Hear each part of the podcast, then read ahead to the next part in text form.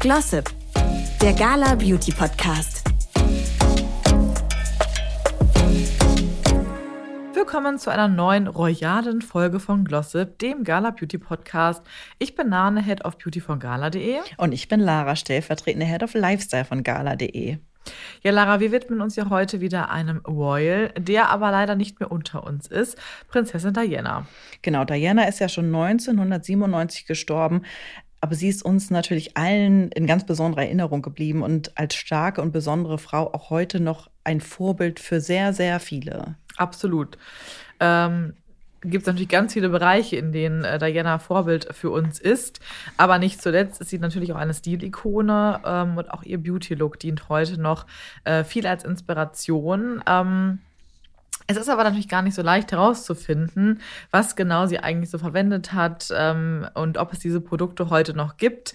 Was äh, momentan natürlich eine ganz glückliche Situation ist, ist, dass ähm, die Biografie von Prince Harry ja kürzlich erschienen ist und da tatsächlich auch so ein paar Beauty-Geheimnisse von Prinzessin Diana ähm, zum Vorschein kam, was uns natürlich jetzt auch für die Recherche für die Folge etwas geholfen hat.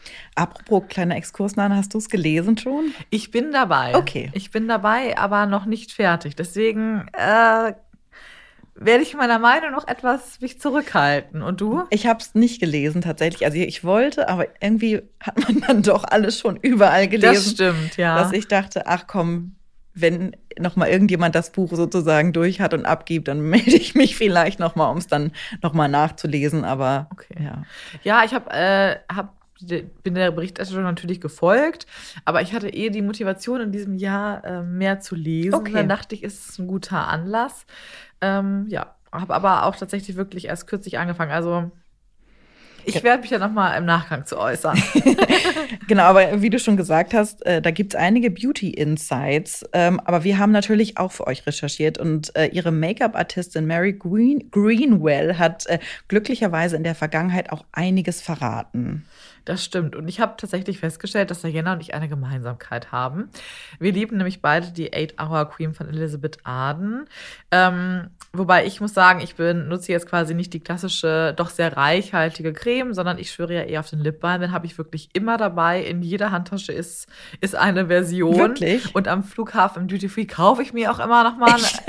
man weiß ja nie, man verliert die dann auch ja doch mal irgendwie oder das so. Stimmt. Und ähm, ich habe wirklich, also wenn ich in alle Taschen gucken würde, bestimmt so zehn parat oder so, ähm, weil ich auf die wirklich schwöre. Finde ich richtig toll. Ähm, und Queen Elizabeth II. schwört tatsächlich auch auf Produkte von Elizabeth Arden. Also äh, ein beliebtes Label. Ja, wirklich ein Royal Klassiker. Aber genau, du meintest ja schon, du benutzt die Lippenpflege, du benutzt es als Lippenpflege dann. Genau, also es gibt eine die extra, extra Lippenpflege, genau. So einen runden Tiegel, äh, wirklich an jedem Duty Free an der Kasse zu kaufen. Das stimmt. Die Creme da hatte ich immer mal Proben und sie ausprobiert, aber für mein Gesicht war sie zu reichhaltig. Ja, oder die ist sehr reichhaltig. Irgendwie hat sie auch meine Haut dann irritiert. Also irgendwie war es nicht meine Creme, aber für Lippen, ja, kann ich irgendwie, kann ich mir sehr gut vorstellen. Vielleicht muss ich es noch mal probieren. Ja. Genau, aber zur Hautpflege von Diana lässt sich auch noch ergänzen, äh, dass der Gründer von Lush, äh, Mark Konstantin, höchstpersönlich nach Dianas äh, Wünschen eine Hautpflege entwickelt hat. Und diese findet ihr auch immer noch im Lush-Sortiment. Ähm, das ist nämlich die Gesichtscreme Gorgeous. Ähm, die Creme eignet sich gut für normale Haut und beinhaltet kaltgepresste Öle aus Avocado und Olive, Fruchtsaft und zarte Blütenextrakte. Und sie duftet auch wunderbar nach Neroli und Orangenblüte. Also ich würde sie jetzt gerne mal ausprobieren. Ich finde halt vor allem spannend, wirklich zu wissen, es gibt da noch einzelne Produkte von, ja, ne, ja. die wirklich ja auch vor 20 Jahren oder länger äh, her ja inzwischen schon ähm, ja auch für sie tatsächlich irgendwie mitentwickelt wurden und so. Das ist ich bin total angefixt, die jetzt auszuprobieren. Äh, ähm, bin aber natürlich auch immer ein Make-up-Liebhaber. Ähm, und tatsächlich gibt es leider gar nicht so viele detaillierte Informationen, welche Marken und exakten Produkte Diana jetzt benutzt hat. Ähm, aber es gibt natürlich Informationen darüber, ähm, wie ihre Make-up-Routine an sich aussah. Genau, vor allen Dingen der Teint war Diana ja immer sehr wichtig. Primer musste auf jeden Fall sein, dann eine Cushion Foundation, die dann mit einer flüssigen Foundation gemischt wurde. Und dann kam ein cremiger Concealer zum Einsatz. Ähm, ein leicht gebräunter Teint war ihr auch sehr wichtig, genauso wie leichtes Contouring. Ähm, die Mitte oder beziehungsweise das Zentrum des Gesichtes blieb dann hell. Also wir alle haben ja sicher auch noch ganz so die Bilder vor Augen. Diana hatte mhm. immer einen ganz natürlichen Teint, durchscheinend, ähm, sah also war perfekt, aber immer nie zugekleistert. Nee, genau, total, muss man wirklich sagen. Klar gibt's, gibt wie auch heute auch oder auch bei einem selber vielleicht tagsüber bei Auftritten eher so ein bisschen gedeckter, abends auch durfte es noch mal ein bisschen mehr sein, aber das ist ja auch so ganz, ganz normal und klassisch. Ähm, tatsächlich war bei ihr auch immer sehr wichtig das Augen-Make-up. Ähm, wo sie schon so ein bisschen Gas gegeben hat, aber immer mit halt total natürlichen Farbtönen, wie einem Taub, Brauntönen, Cremetönen und das alles immer schön gemeinsam verblendet. Also wirklich auch alles natürliche Farben, die sowieso in der Haut vorkommen und dann eben wirklich ausblenden, ausblenden, ausblenden. Ähm, Neben Lidschatten ähm, kam auch immer ein Gel-Eyeliner oder ein Kajal zum Einsatz, aber jetzt nicht um so einen klassischen Wing oder so zu zaubern, sondern äh, wirklich einfach nur äh, den entlang des Wimpernkranzes zu setzen und dann auch wieder so ein bisschen zu verblenden, dass alles schön ineinander übergeht. Und zu guter Letzt natürlich, äh, die Wimpern dürfen nicht fehlen. Die waren immer perfekt getrennt und dann ähm, schön mit Volumen angehoben. Dabei waren die Außenwinkel immer betont und sie hat auch immer die unteren Wimpern getuscht. Das macht ja auch nicht jeder. Du machst es nicht. Ich mache es nicht. Ich mache es schon. Es, genau. ja, aber ähm, so war quasi das Augen-Make-up von Diana immer. Und natürlich, was nicht fehlen darf bei einem Make-up-Look, die Lippen. Genau. Diana hat ja meistens so ganz äh, sanft rö rötliche Lippenfarben getragen. Sie hat ja eher, ja, schmale Lippen, mhm. würde ich sagen. Genau. Ja, hat aber dann auch, genau, wenn es mal glamouröser werden sollte, hat sie auch mal ein knalliges Rot getragen oder Bärentöne. Ja, das würde es heute irgendwie nicht mehr so richtig geben. Aber genau, äh, Diana griff auch gern zu so einem Rosenholzton oder Peach. Also ähm, auch wenn die Augen meistens im Fokus standen, hat sie bei, dem, der, bei den Lippen aber auch ja, auch mal Gas gegeben ja. und war da ganz unterschiedlich auch unterwegs. Ja, also schon, schon so erstaunlich. War so eine knallige rote Lippe. Nee, das. Also würde auch einer Kate gut stehen, aber absolut. kommt nicht vor. Genau, also das habe ich auch gerade noch gedacht. Eigentlich so vom generellen Make-up sind sich Kate und Diana, glaube ich, schon sehr ähnlich ja. eigentlich, bis auf die Lippen. Ja, genau, weil diese Brauntöne ähm, Fokus auf Auge, das immer schön verwendet und so ist auch ganz klassisch ja für Kate. Haben wir auch eine Folge drüber. Falls ihr da noch nicht reingehört habt, unbedingt mal machen. Und genau, sie kommen sich dann bei der Lippe eher wieder näher, wenn es dann eben um diese rosigen Pinktöne geht.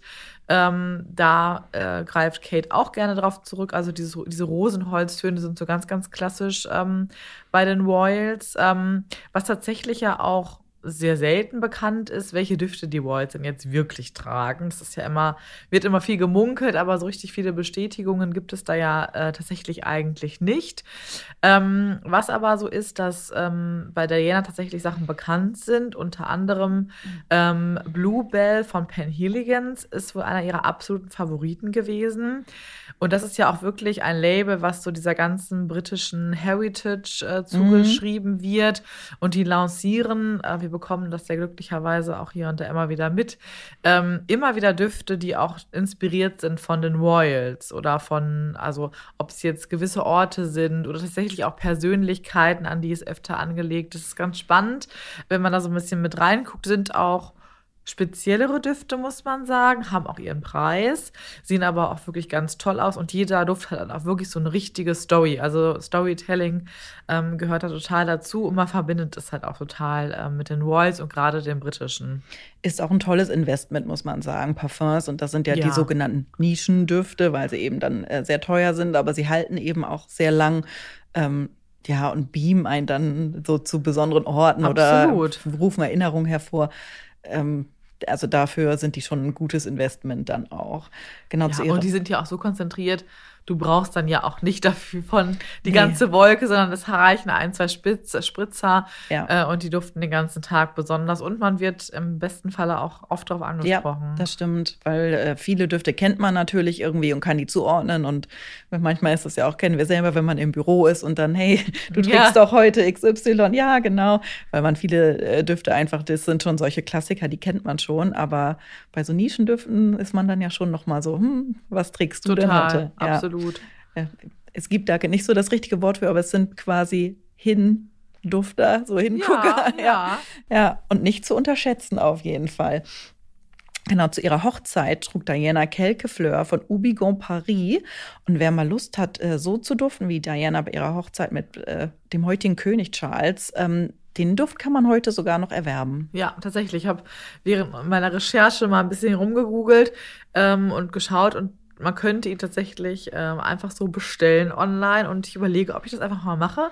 Ähm, bin, bin mir nicht sicher, ob es jetzt wirklich meins wäre, aber manchmal ist man ja auch dann doch überrascht, mhm. ähm, wie der Duft dann wirklich so ähm, zusammengestellt wirkt. Man kann sich aber nur so die Inhaltsstoffe angucken, aber ja nie so die ganze Konzentration und so. Deswegen mal gucken, vielleicht landet der äh, schon bald in meinem Warenkorb.